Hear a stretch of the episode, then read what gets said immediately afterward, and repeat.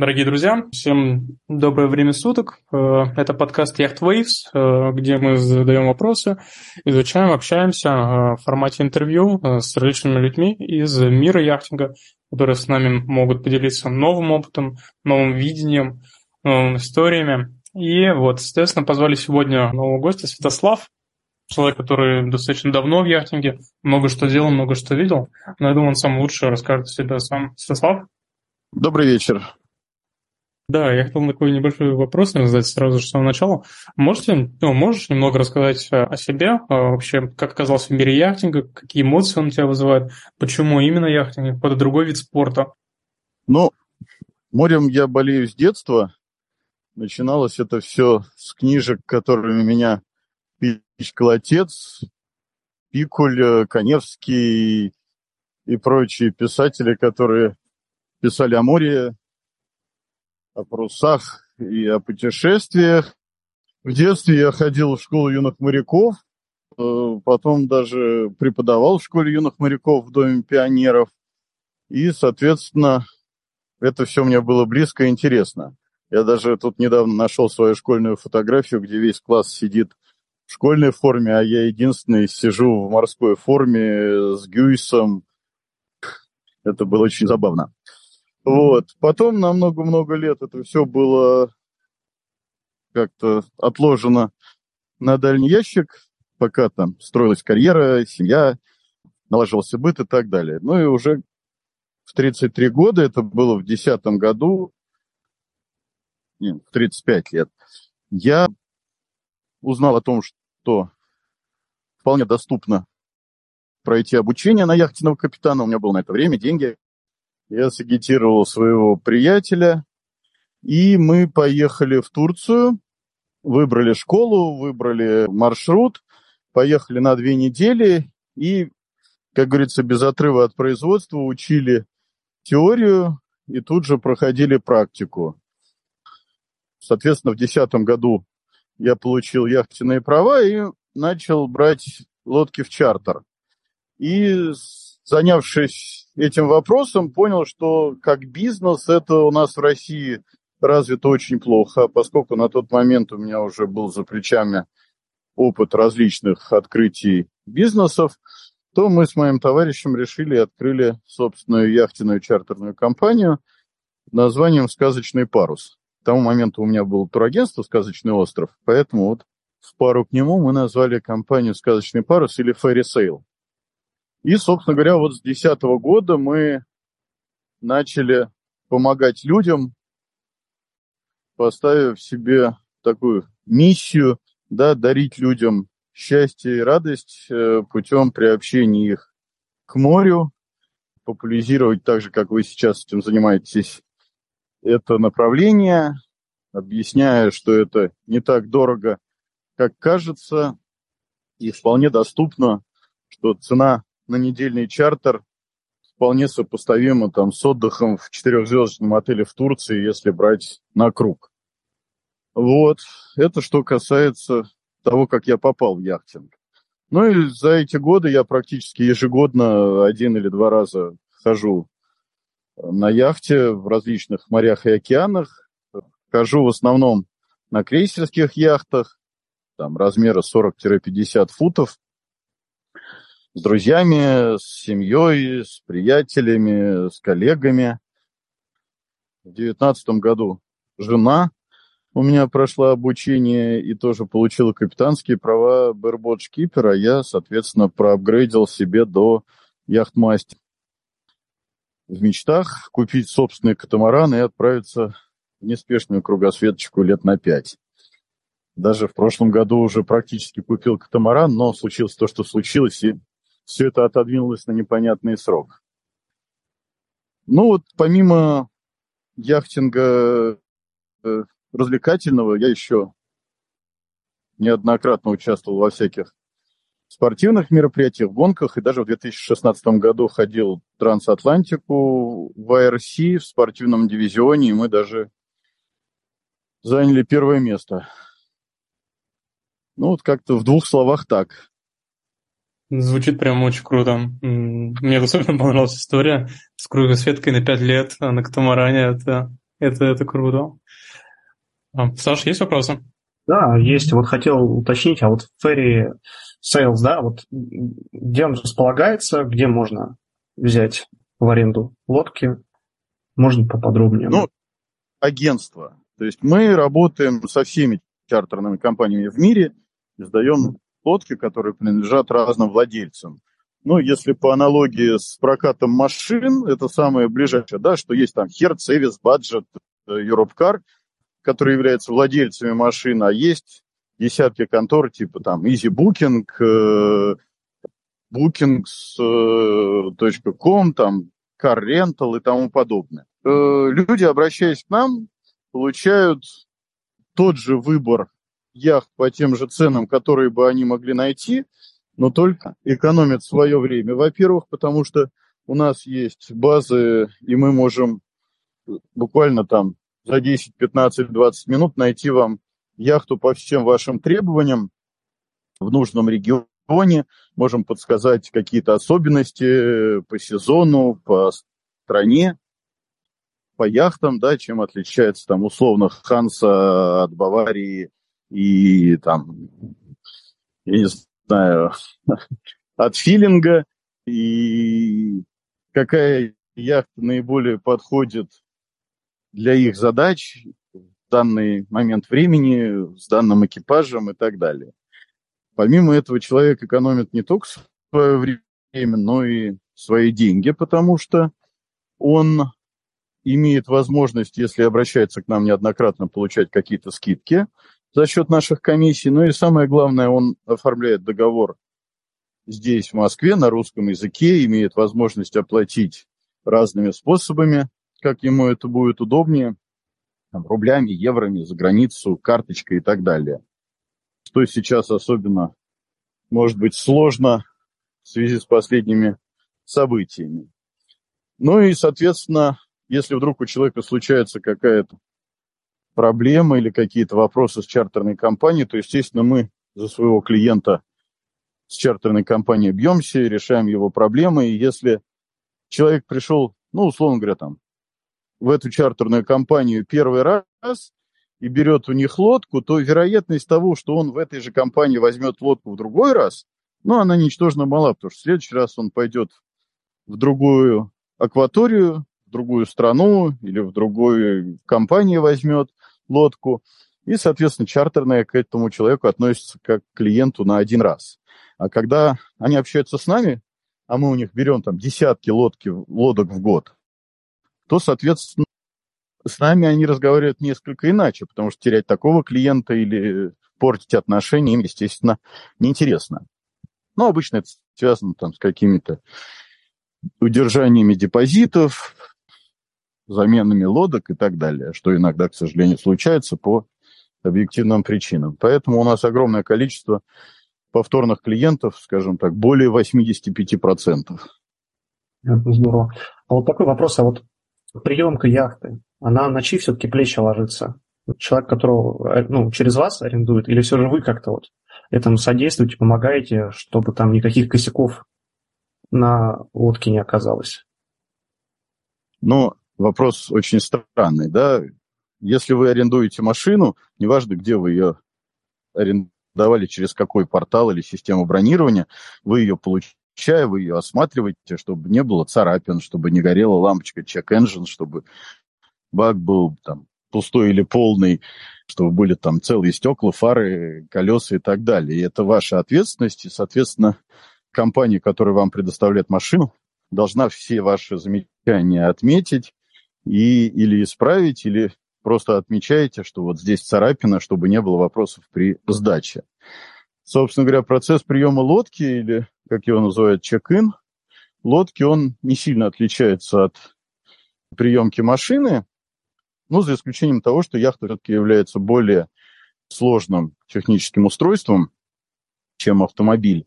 Опять же, проблемы, которые у вас могут возникнуть с автомобилем на дороге, если он там заглохнет, и вы останетесь без машины, ну, это небольшая проблема, да, вы встали на обочину, вызвали техпомощь и так далее. А если у вас что-то случится с лодкой в открытом море, ну, это более серьезное происшествие, поэтому процесс приемки яхты несколько сложнее.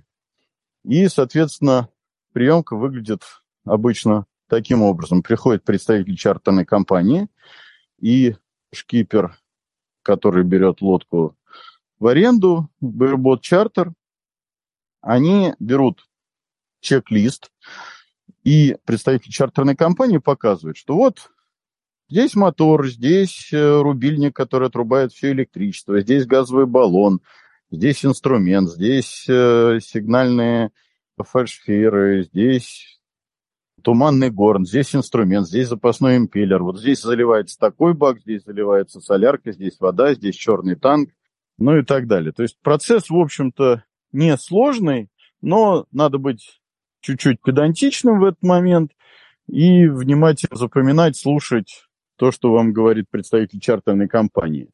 Ну и обязательно мы рекомендуем всегда делать фотографии всех сколов, э, потертостей на корпусе, стекол, если где-то есть трещины на люках, э, все ручки проверять и так далее.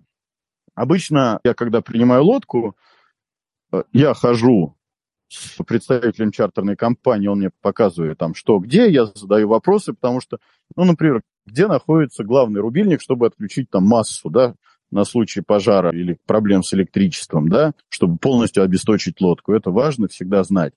Или там, где перекрывается газ. Да, я знаю, что обычно он там внизу под духовкой. А кого-то из членов экипажа я отправляю просто осмотреть лодку со всех сторон, отфотографировать все повреждения, царапины, чтобы потом мне это не предъявили в вину.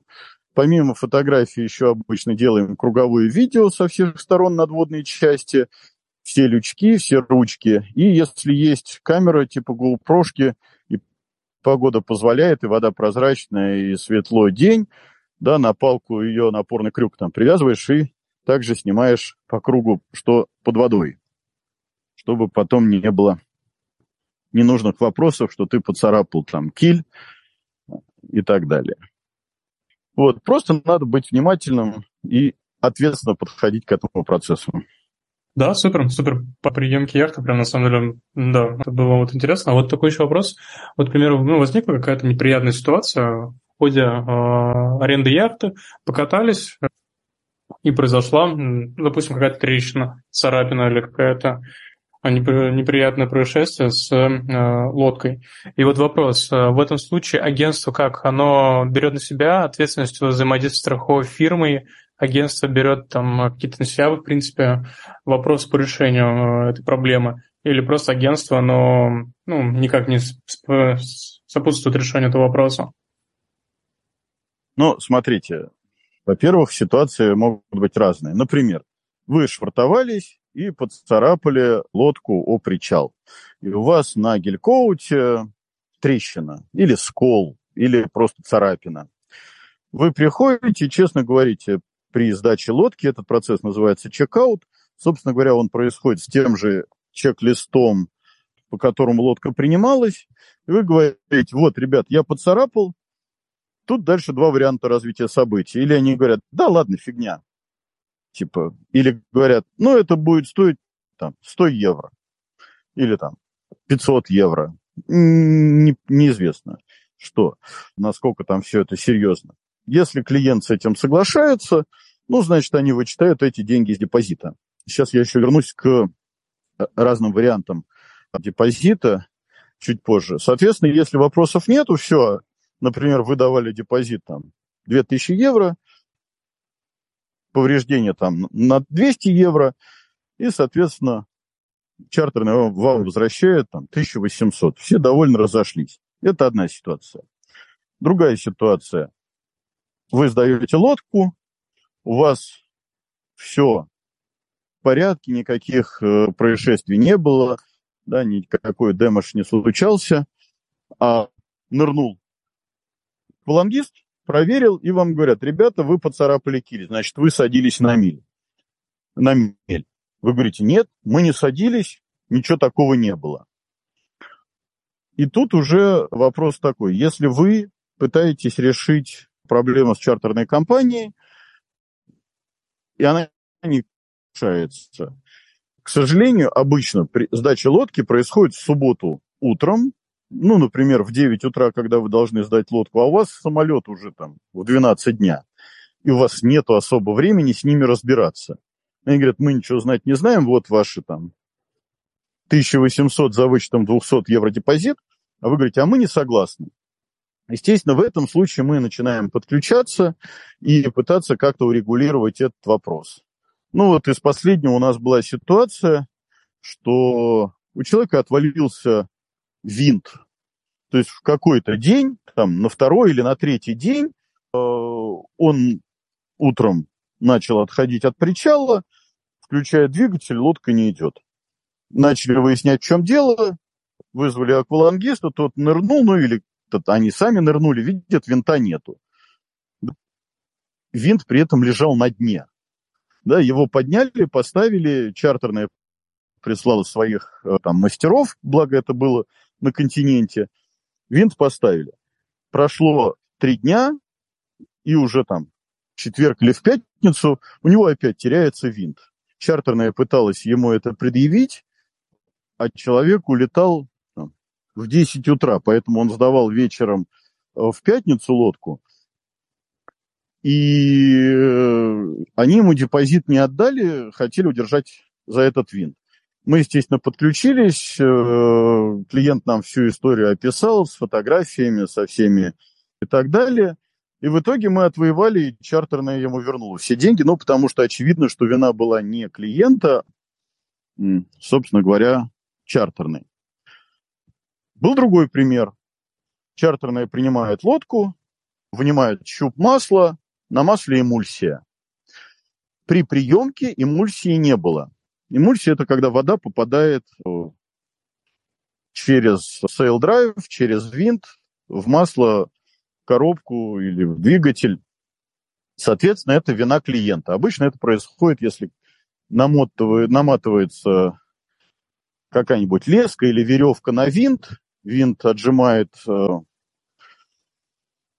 сальник, э, ну, вернее, веревка отжимает сальник, и вода попадает внутрь sail drive а.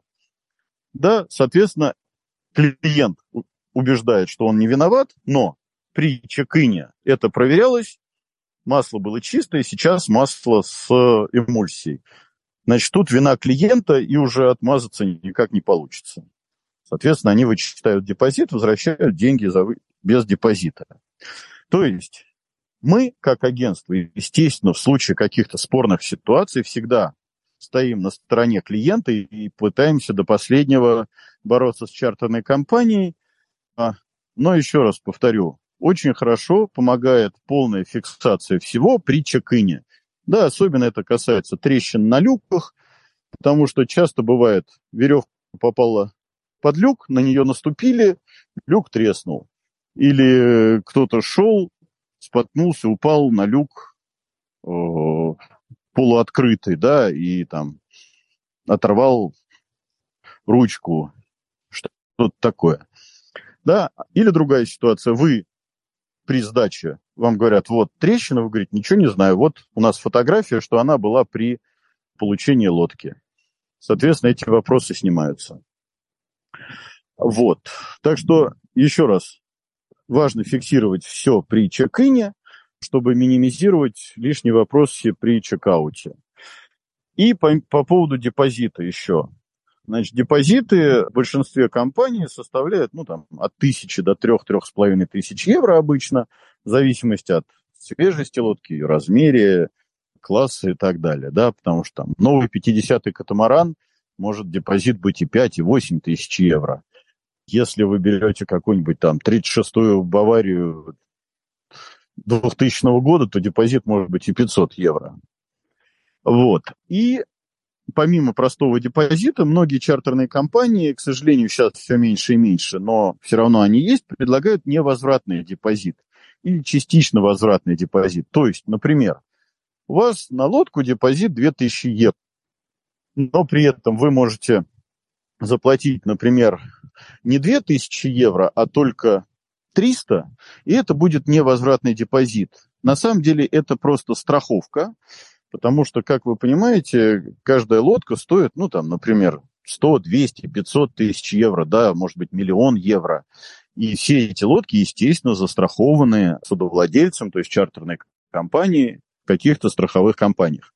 Но чтобы снизить стоимость страховки, эти страховки всегда делаются с франшизой. И вот как раз эта франшиза и есть этот депозит, который вы оставляете.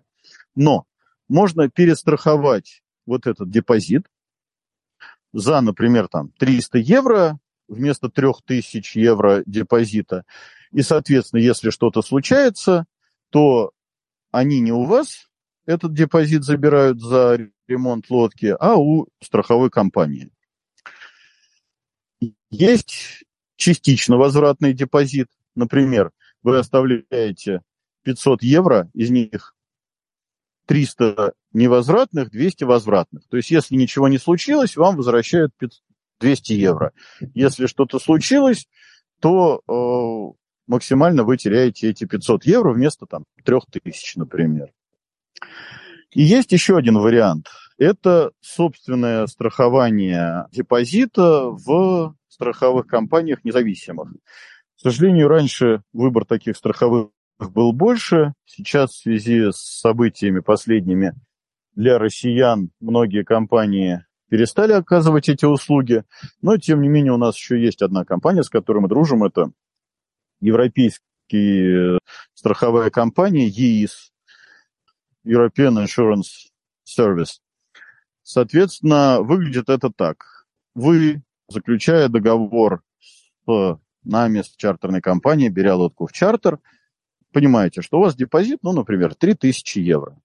Дальше вы покупаете страховку в страховой компании, депозит в 3000 евро, стоит это 8% э, примерно и, например, у вас что-то случилось, страховая компания с вас взяла, ну, например, там, тысячу евро из этих трех, две тысячи отдала. Вы берете у страховой компании все документы, чеки, там, демош-репорт э, и так далее, отправляете это все в страховую компанию. Страховая компания за вычетом 50 евро сбора за оформление вам эту тысячу евро возвращает. Так что вот такие есть три варианта страхования имущества, ну, депозита. Подробнее да. можно прочитать там на сайте, например, у нас. Огонь, да. Мы все ссылки, все материалы прикрепим к описанию подкаста. И на самом деле за страховку вот такие прям сильные финансовые инструменты есть частично, есть полная, ну, есть невозвратная. Ну, это, это интересно было услышать. Я настолько не опускался в детали. Да, по поводу следующего вопроса, это про школы. А, вот тут, наверное, такой вопрос, а, как они вообще, в принципе, поменялись за последние годы, за последнее время? Там, условно, ты там видел там я, эти школы, яхтенные школы, какие они были 10 лет назад, какие есть сейчас, что лучше, что хуже. И еще сразу же вот, вопрос в этом же в этом пункте про где лучше проходить школу. Это в Черногории, это в Турции, это в Москве или где-то в России. А какие плюсы и минусы этих вариантов? Вот. Ну, первое, да, основные известные там всемирно школы, это РИА, английская, которая в основном преподавание идет на английском языке. У нас в России их нету. Они есть там на Канарах, э,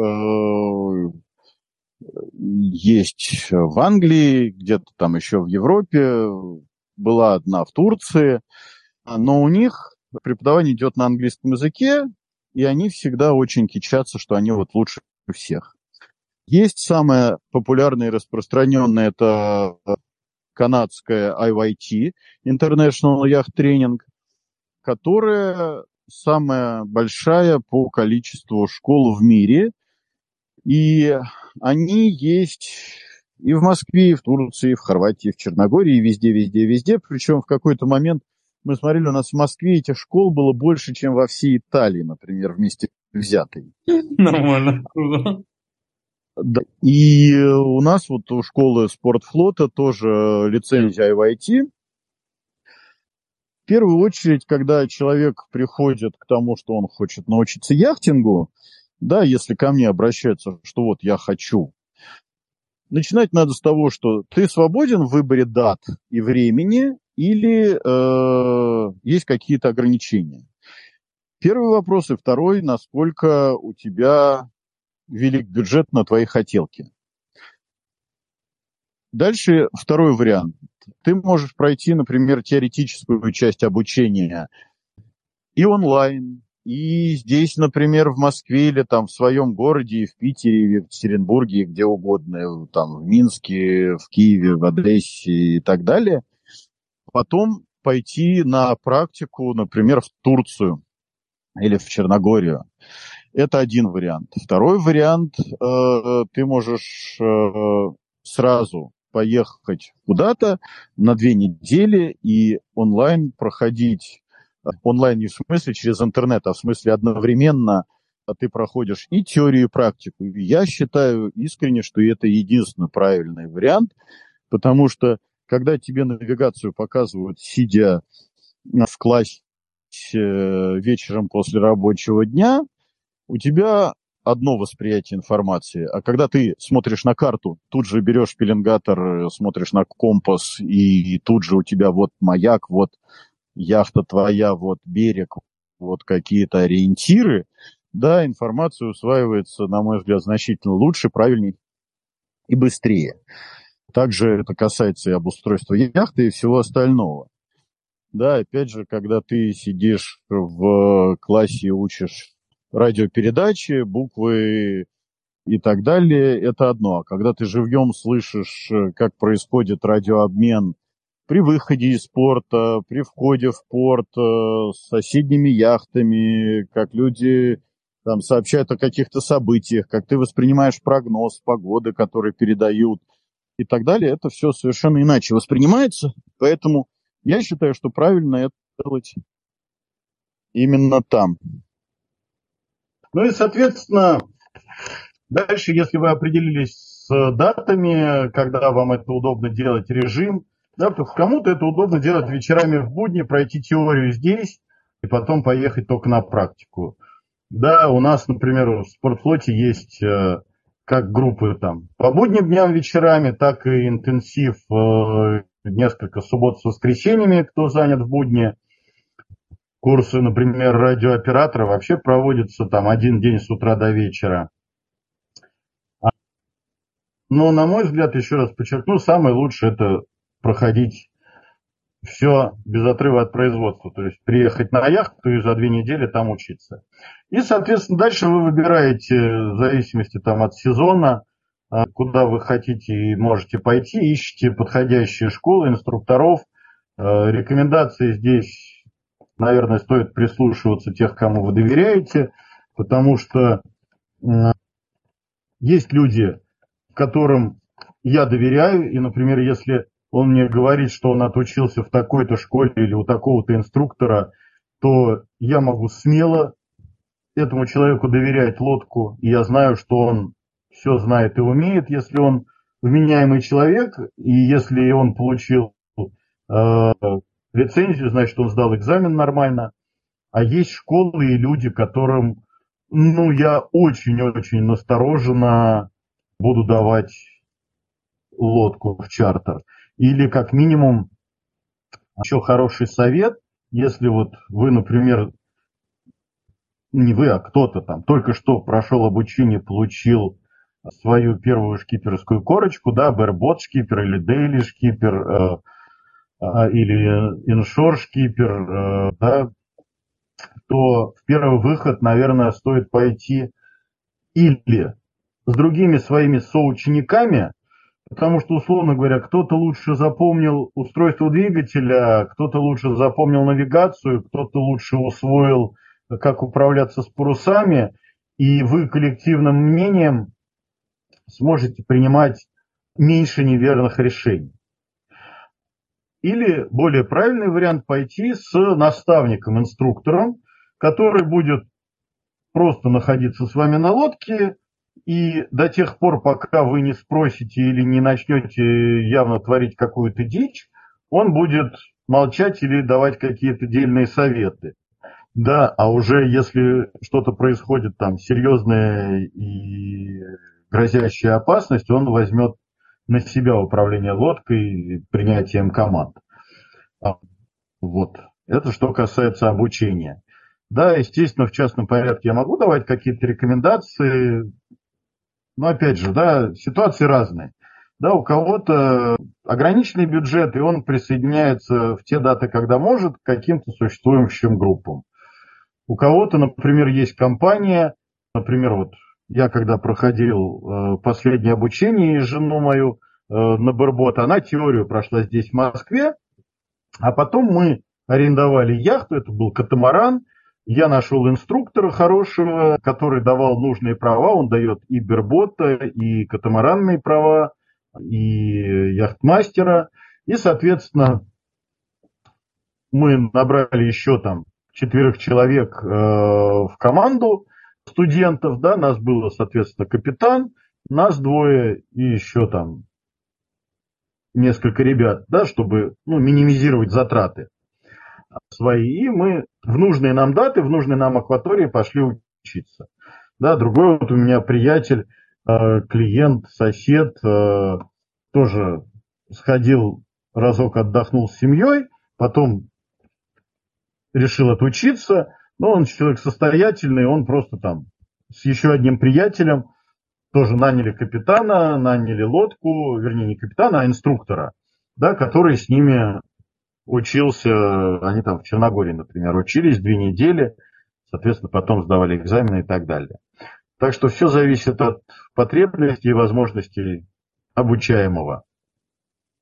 Огонь, принято. Мне, кстати, понравилась очень эта история мы как раз с Сашей рассуждали на эту тему, о том, что можно теорию пройти именно в Москве, там, э, погружаться в эту историю медленно, поступательно, изучать там разные материалы, и потом уже практика отдельно, э, прям полноценно, только практика уже там, в Черногории, в Турции, либо где-то еще, и это прям такой был оптимальный формат. У нас просто было как обучение, у нас и теория была, и практика, в большинстве своем именно уже на лодке, когда уже там нужно было практиковаться в первую очередь. И, ну, теорию мы, конечно, изучали все э, индивидуально, дома, там много что обсуждали, просматривали лекции, но там это у нас было таким, я бы сказал, галопом по Европе. А вот э, именно вот полноценные пары, занятия, тесты и так далее, можно дать всю теорию, это как минимум интересно, там в Москве, там после работы или где-то еще. Вот. Саша, есть ну, вопрос? Самое главное, да, чему учат в теоретической части? Да, в теоретической части нас учат. Устройство яхты, понятию работы ветра, парусов, взаимодействия, правила там расхождения судов и какими-то базовыми навыками навигации. Да? Ну и там безопасность э, и, и тому подобное. Когда вы приходите на лодку, у вас уже самое главное, чему учат на вот этих коротких курсах Baywatch Кипера. Неважно, как называется школа, неважно, какая она система, там RIA, IYT или ISSA, или еще там какие-то совсем экзотические. Первое, вас учат безопасно отойти от причала и пришвартоваться. Это самое основное. Второе, постановка снятия с якоря собственно говоря, работы с парусами, их настройкой практически не учат в рамках Birdwatch потому что это, скажем так, вторично. Это не влияет на безопасность. В коротком курсе Birdwatch да, который длится там 72 часа или там неделю, там 10 дней практики, да, этому научиться невозможно.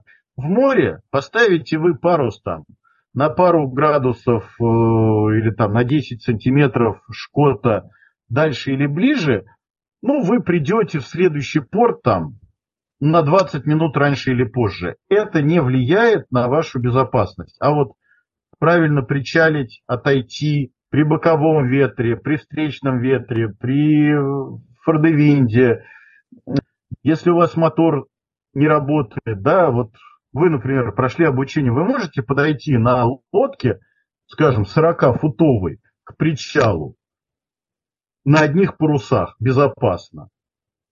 Думаю, что вряд ли. А этому надо учиться. И вот как раз для этого очень полезно попробовать походить на маленьких лодках типа СБ-20. У нас здесь на Пироговке на них в принципе нет мотора, но зато ощущение ветра, умение с ним работать, вы поймете значительно лучше. Также, когда вы на лодке проходите практику, вас учат пользоваться динги, как в нее залезть, как из нее вылезти, правилам безопасности, погрузки, разгрузки, да, сколько утоплено телефонов, камер и прочего при погрузке и выгрузке из деньги, я думаю, вы себе даже не представляете. Вплоть до того, что у нас наш шеф-инструктор ровно через 15 минут после слов, что когда вы садитесь в динги, обязательно там телефон прячьте поглубже, все застегивайте карманы и так далее, садится в динги, мимо пролетала моторка, динги на волне качнула, он наклонился, за что-то схватился, у него вылетает телефон из кармана. Ну, очень показательно было. Вот. Поэтому... Нормально. Ну, вот так. Угу. Да, наверное, про школу, как я думаю, наверное, мы закончили. Тут у нас такие будут вопросы больше про, в принципе, про опыт и так далее, ну, видение э, вообще яхтинга. Вот сколько стоила э, у тебя самая дешевая поездка на яхту, где бы то ни было, э, на чем бы то ни было? 1300 евро, 37-я Бенетуха в Греции, в Лаврио, летом, в сезон. О, в сезон еще даже сильно. Да, это было прямо лето, ну, потому что дети, каникулы, э, я только летом могу ходить в основном. Сейчас вот, вчера у меня клиент оплатил что-то 1038 евро. Тоже у них там что-то 36-я какая-то или 38-я Бавария в Турции вот сейчас на начало октября, там типа с 7 по 10, по-моему, что-то такое. А то есть реально лодка на шестерых за тысячу евро – это реальность. Да, прям очень дешево. За неделю. А, да. за неделю? Ага. Да, то есть это цена за неделю с субботы. Лодки всегда сдаются с субботы по субботу. Ну, в 95% случаев есть другие, конечно, варианты, но в 95% случаев стандартно во всем мире и там в Европе, и в Азии, и в Америке лодки сдаются с субботы по субботу. И цена за чартерную лодку включает в себя ее аренду. Да, ну вот, например, там тысячу, полторы. Первую лодку я себе брал, она стоила что-то там 2700 евро на десятерых пятикаютная Ханс, не Ханса у нас была, Илан Impression 444. 2700 евро на десятерых на неделю. Это получается 270 евро на человека в неделю. Это ну, 40 евро меньше, чем 40 евро в день. И на яхт, по да, То есть это вполне сопоставимо с гостиницей достаточно среднего уровня. Угу. А что касается, ну вот сейчас, да, лодка там 1000 100 евро, грубо говоря, там на шестерых, ну даже пусть считать 1200, это 200 евро на человека, да, за неделю, да.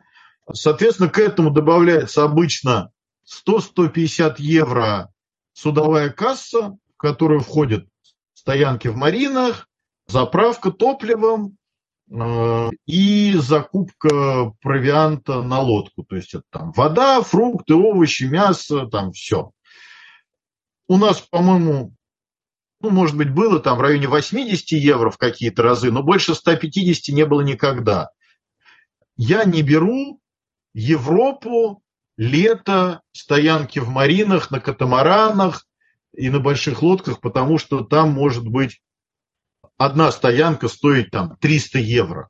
Просто за стоянку в порту. Поэтому, ну вот если мы говорим про какую-нибудь Турцию или там Грецию, Черногорию, Хорватию, неважно, 150 евро – это та цифра, которая обычно хватает на стоянки, на заправку и на закупку провианта. И к этому добавляется еще ужины в ресторанах, если вы ужинаете в ресторанах. Это, естественно, идет отдельно. Здесь уже кто во что гораздо, кто-то съест там шаурму за 5 евро, кто-то съест там Амара за 50 евро, кто-то будет пить пиво за 2 доллара, кто-то будет пить кристаль за 200 долларов. Да, тут кто да, во что. Впечатление, там, оп, там, не знаю, кто захочет, там, может поесть, да. А вот еще сразу следующий вопрос. Какая самая дорогая поездка у тебя была?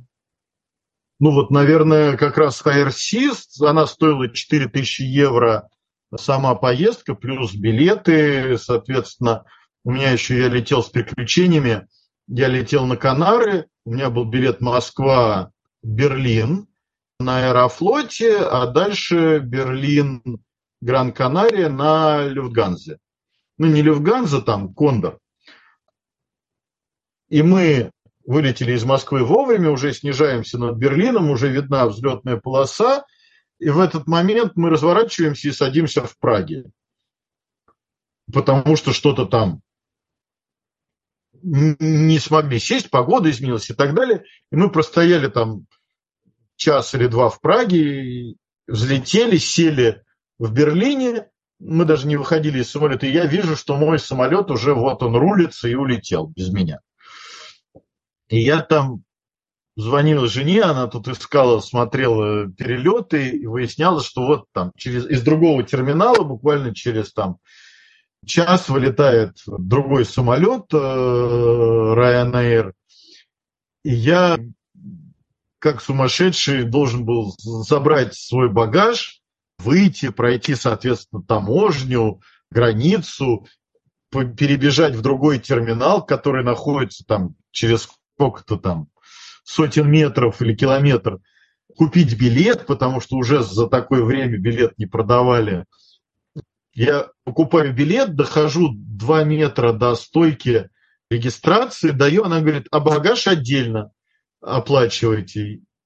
Я говорю, сколько он там, типа 80 евро. Я в кассу возвращаюсь, а в кассе багаж бы стоил 20 евро. Я говорю, а что вы мне не пробили? А вы не сказали. Я говорю, ну вы же видите, что я стою с чемоданом. Она говорит, ничего не знаю. Вы мне не сказали, что вам надо чемодан. Я вам за 20 не продала, так что теперь давайте 80. Ну, такие сволочи. Вот. А я, соответственно, прилетел на, на Канары там спустя лишние полдня. Вот. Ну и обратно мы выбирались, когда я прилетел на эту Сент-Люсию. У меня американской визы нету, у меня только Шенген. А из Сент-Люсии прямого рейса в Шенген нету. Ни в Париж, ни во Франкфурт, ну, ни в Германию, ни во Францию, никуда. В основном там на Карибах острова э, или французские, или немецкие, или голландские, ну, авиакомпании летают, или через Америку. Но для Америки нужна транзитная виза. В общем, в итоге я на каком-то кукурузнике, вот таком вот винтовом, где там буквально 12 пассажиров летел из Сент-Люсии на Барбадос. С Барбадоса я летел уже Мюнхена, а из Мюнхена летел в Москву. Вот такая вот у меня был перелет. Ну, соответственно, это все ну, тоже там даром. Я думаю, когда ты прилетел в Москву, там, я не знаю, ты, наверное, такой счастливый был, наверное, после всех этих приключений, это испытания. Ну, ребят, к сожалению, сейчас мы с вами так вынуждены летать, наверное, во все страны мира, кроме Турции. Вот у меня э, вчера начался чартер у ребят в Хорватии. Они летели из Москвы в Стамбул, из Стамбула в Италию, чтобы открыть Шенген, потому что у них итальянский Шенген. А из Италии они летели в Хорватию. Причем их летело 10 человек, у них 60-й катамаран. В итоге четверо прилетели, а шестеро не пустили, потому что у них самолет в Италию прилетал в 23.20, а виза у них была с нуля часов следующего дня, и их в Турции не посадили на самолет в Италию. Вау, это жестко. То есть ну, они очень... прилетели за 40 минут до того, как у них начиналась виза. Они говорят, ну мы паспортный контроль будем проходить уже после 12. Они говорят, не, не знаю, не пустим. И я с таким уже сталкивался, у нас был такой случай уже когда-то. И они вернулись, да, больше, или был, была какая-то возможность, там, не знаю, как-то... Не, ну они купили билеты на следующий рейс из Турции в Италию уже на утро. Mm. Ну, хотя... Соответственно, у них сгорели билеты Турция, Италия, Италия, Хорватия. Вот четверо прилетели, а шестеро полетели уже следующим днем. Да, вот. Копеечку улетели ребята.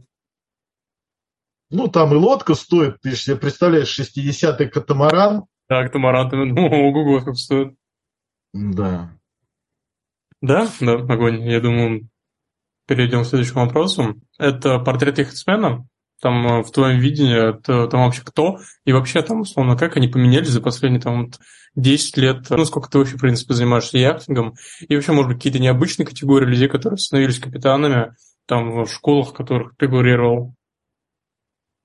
Слушайте, ну, э, наверное, если говорить, как поменялись, конечно, стал моложе средний яхтенный капитан, потому что во времена стародавние, а, естественно, люди занимались парусом годами, и у меня куча знакомых еще по русскому крейсерскому клубу, в который я вхожу, являюсь его членом там уже 13 лет. Там в основном народ, ну, все с седыми бородами как минимум, да, кто-то уже там совсем дедушки. И раньше таких яхтсменов было большая часть. Сейчас поскольку наиболее активная и наиболее платежеспособная категория людей – это как раз молодежь, лет, скажем так, до 35, то основная масса яхтсменов сейчас это как раз, я имею в виду тех, кто учится и приходит туда, это вот, наверное, в районе 30-35 лет. То есть, когда у тебя налажен какой-то там быт, работа, семья, эти вопросы решены, да, то уже можно начинать увлекаться какими-то хобби. Да, у меня, например, это вот яхтинг, и там я на мотоцикле езжу. И мотоцикл я себе тоже купил там в 33 года. Вот. Поэтому это что касается возрастного ценза. А так, яхтсмены вообще разные. Да? Есть девочка, там, которая в 15 лет кругосветку совершила да, австралийская, но она там с детства этим яхтингом занимается. Те, кто ходят э, ради спорта, ну, это в основном уже там мужики взрослые, которые занимались там с детства или кому это нравится. Ну, это, скажем так, 35-50. Да, те, кто ходит для себя, владельцы собственных яхт, ну, это, наверное, уже больше категория 50 плюс и вплоть до там 70-80 лет, кто ходит там семейными парами, на своих яхтах. То есть это люди, которые уже заработали, которые могут себе позволить э, не работать. Да, есть очень небольшая часть молодежи, которая работает на яхтах, покупает себе яхту, начинает катать туристов, э, или там наниматься кому-то капитанить или самим организовывать покатушки, то есть брать лодку в чартер, собирать команду. Но в основном это все-таки уже чуть постарше. А категория таких бэрботов, это как раз вот, наверное, в районе там 30-35, самая активная, кто учится, кто идет лодки в чартер, ходит. Есть еще одна особенность подмеченное, наверное, многими школами. Если человек отучился и в первые два года не пошел в свой первый чартер, то вероятность того, что он будет брать лодку потом, стремится к нулю. Ведь самое сложное после того, как ты отучился, это преодолеть себя и взять на себя ответственность. Ведь это самое страшное и самое тяжелое. Потому что когда ты едешь за рулем, да, получив права, ты рискуешь собой, своей машиной. А вопрос, если ты сегодня сел за руль, ты, например, свою беременную жену или просто там посадишь рядом? Нет, наверное, ты там покатаешься сколько-то, чтобы ну, навык себе привить. И вот этот вот страх первого чартера, это действительно очень важно. Я, например, когда после обучения пошел, я собрал команду, у нас было три семьи, я с женой с ребенком, еще один парень с женой с ребенком, который тоже только что получил права, но при этом он в детстве ходил там на яхтах. И третий парень тоже с дочкой, который тоже только что получил права. Но при этом мы шли не одни, а мы шли в составе флотилии, как раз русского крейсерского клуба, а у нас была такая детская хорватская регата. То есть нас было на трех лодках а, больше десятка детей, У нас там был аниматор, который с ними занимался. И, соответственно, все переходы мы обсуждали со старшими товарищами. Мы вместе смотрели прогнозы погоды, мы вместе строили маршруты и так далее. Что не уберегло меня от посадки на мель, но это не относилось никак ко всему прочему. То есть мы чувствовали поддержку а, опытных людей. Потому что вот выйти в свой первый чартер очень-очень боязно. Поэтому я рекомендую или идти в флотилии, или идти с кем-то, с кем ты учился, чтобы был какой-то коллективный разум, или идти брать себе наставника, инструктора, который будет подправлять твои косяки. А мы в сторону коллективного разума пошли. Я же не говорю, что что-то лучше, что-то хуже. Это правильно. Вот идти одному, особенно там брать сразу там детей, семью, друзей, у которых нет опыта, это неправильно. То, как вы идете к коллективному разуму, это правильно. Потому что вы все знаете одно и то же. Вы разговариваете на одном языке. И если ты ему кричишь там «потрави», или «увались», или «приведись», или там курс 270, он тебя понимает, и ты его понимаешь. Вы разговариваете на одном языке, и друг другу не дадите совершить сильных косяков. Это правильное решение. Да, огонь. Ну, как раз мы тоже так об этом думали. Лучше так. Я думал летом, может быть, поехать покататься с друзьями. Был в Турции. Но что там, э, и я сам не растянул, и у меня опыта, по сути, не было, кроме школы. И тем более там не повторял. Ну и, в принципе, ребят, которые там хотели пойти, они были мир, э, от мира далековато, от яхтинга. Огонь. У нас еще осталось два вопроса. В принципе, они небольшие. Наверное, вот первый – это морские суеверия, обряды. Во что ты веришь, не веришь вообще? Может быть, это чушь для тебя? Или вот вообще какое отношение к таким вещам? Я пишу книгу «Волшебная книга морских духов». Как раз в ней собираются всякие суеверия. Моряки вообще народ суеверный. И это опыт, накопленный годами. И есть поговорка, что тот, кто в шторм не попадал, тот в Бога по-настоящему не верит. И многие действительно молятся. И я, например, когда в храм хожу, всегда ставлю свечку Николаю Чудотворцу за тех, кто в море, чтобы они дошли до портов назначения, целые невредимые, с грузом и так далее. Это вот к суевериям, да, если можно так назвать.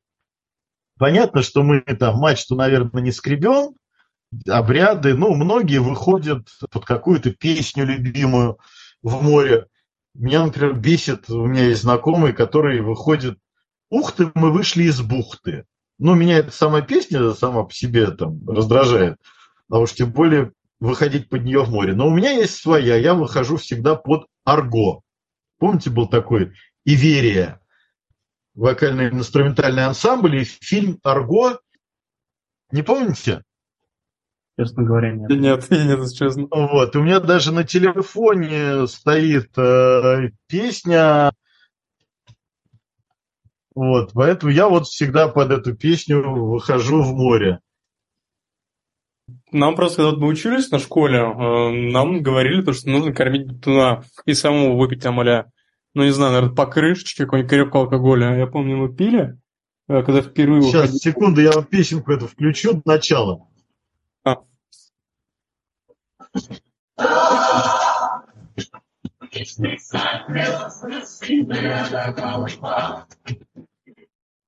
Ну так, да она и на русском есть, и на грузинском. Ну, послушайте как-нибудь, арго. Там парус над тобой, поднят над волной, ну и так далее. Вот. Нептуна, да, рюмочку можно налить. Угу. Ну, это все. Самое лучшее суеверие, посмотри три прогноза, выбери лучший и закладывайся на него. Прагматично. Я думаю, да. К сожалению, прогнозы становятся все хуже. несмотря на развитие спутников и систем прогнозирования, веры им все меньше. Закладывайся всегда, что у тебя будет в морду тык, даже если он тебе рисует, что у тебя будет идеальная погода там, солнце, почти без волны, 15 узлов э, Галфинда. Вот ты можешь в это верить свято, но закладывайся, что у тебя будет левентик порывами от 5 до 30, ну и так далее. Я вообще, когда составляю план перехода, я никогда не закладываю больше, чем 5 узлов. То есть, если мне надо дойти из точки А в точке Б по прокладке там 20 миль, то я закладываю, что это будет 4 часа. Если я приду за 3,5 или за 3, хорошо. Если я приду там за 5, ничего страшного.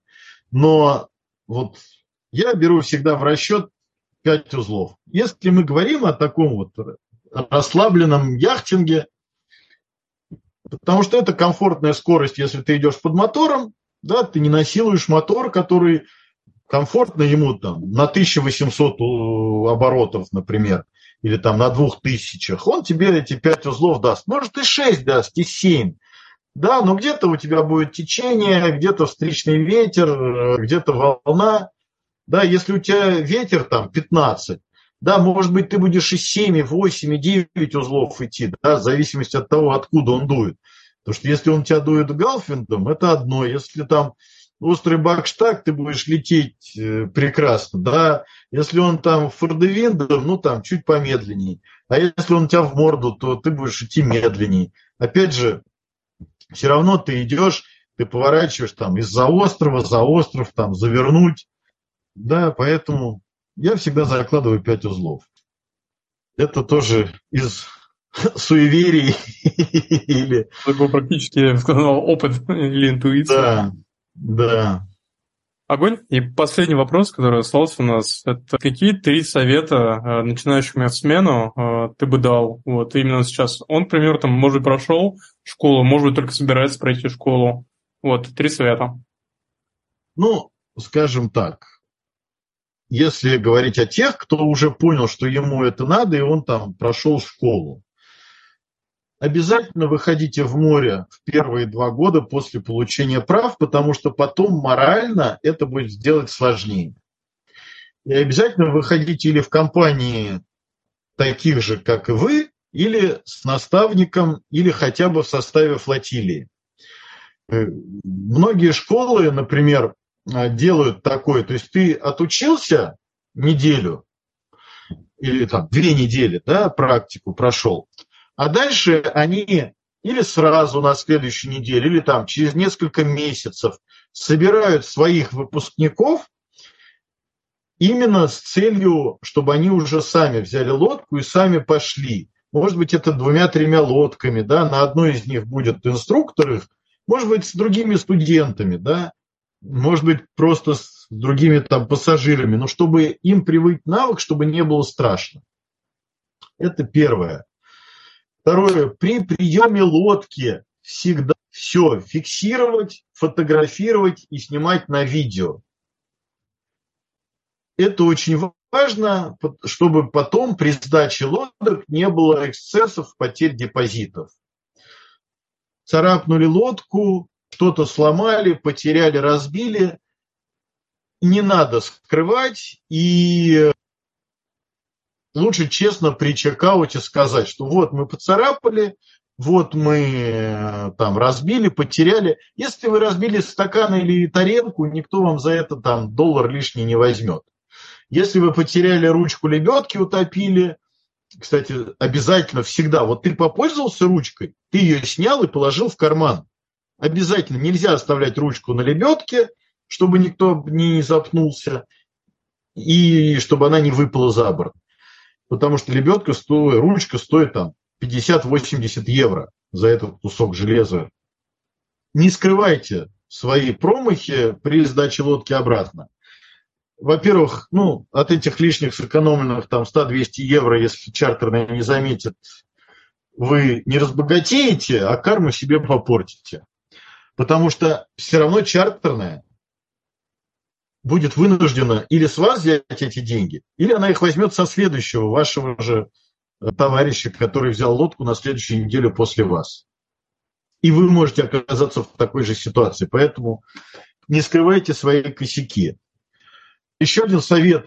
Босиком на лодке не ходить. Потому что полно блочков, погонов, э, там, крепеж вант, лира, и мизинцы бьются только в путь. У меня этих случаев э, на моей лодке не было, но потому что я всех заставляю, если уж не только совсем штиль, да, и вот совсем хорошо, вот внутри это можно ходить как хотите. На палубу, если ты шатает нормальная волна, там, да, вы идете, тебе надо пройтись там вперед, э, что-нибудь сделать там, обязательно одевать обувь. То есть на палубу выходишь, одел лапти. Окей, ну у меня, в принципе, закончилось вопрос. Спасибо тебе большое, на самом деле было очень интересно, прямо в один момент про трансатлантику и так далее. Да, спасибо большое. Да, спасибо. Окей, тогда спасибо. Тогда хорошего вечера тебе и хорошей недели. Да, давай. Доброго вечера. Mm-hmm. Okay